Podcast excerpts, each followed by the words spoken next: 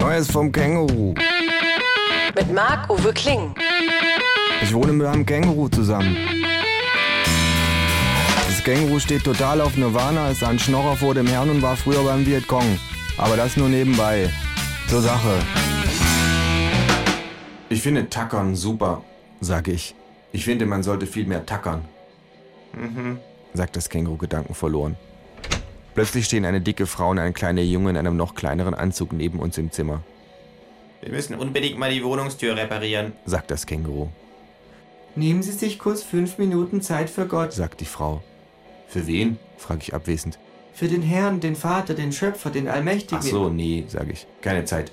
Ich muss noch was, äh, tackern. Die Frau stößt den Jungen an und dieser beginnt seinen Text aufzusagen. Wir alle haben Fragen an Gott. Nee, ich nicht, Die Bibel hilft uns, die Antworten zu finden. Dann beantwortet mir mal Folgendes. sagt das Känguru, steht vom Schreibtisch auf und nimmt der Frau die Bibel aus der Hand. Warum ist das hier das meistgedruckte Buch der Welt? Ich meine, es ist doch einfach lausig geschrieben. Wenn ich allmächtig wäre, hätte ich mir einen Ghostwriter mit Talent gesucht.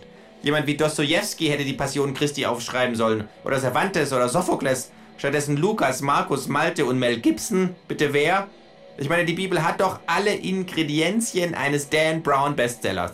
Völkermord, Inzest, Vergewaltigung und irgendwas Abgefahrenes mit Religion. Warum zündet die Lektüre trotzdem nicht? Hm?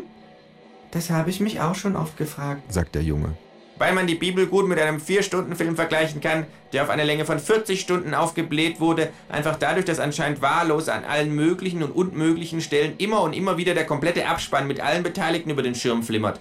Nur werden nicht nur die Beteiligten genannt, sondern auch all ihre Väter und Söhne und deren Söhne und deren Söhne und deren Söhne und wie alt die jeweils geworden sind. Man kann aber auch viel Spaß haben mit der Bibel, sage ich, Ah ja? fragt das Känguru. Ah ja? fragt der Junge. Na klar, sage ich. Zum Beispiel, wenn man in der Offenbarung des Johannes immer das Wort Tier durch das Wort Bier ersetzt. Ich nehme dem Känguru die Bibel weg und deklamiere.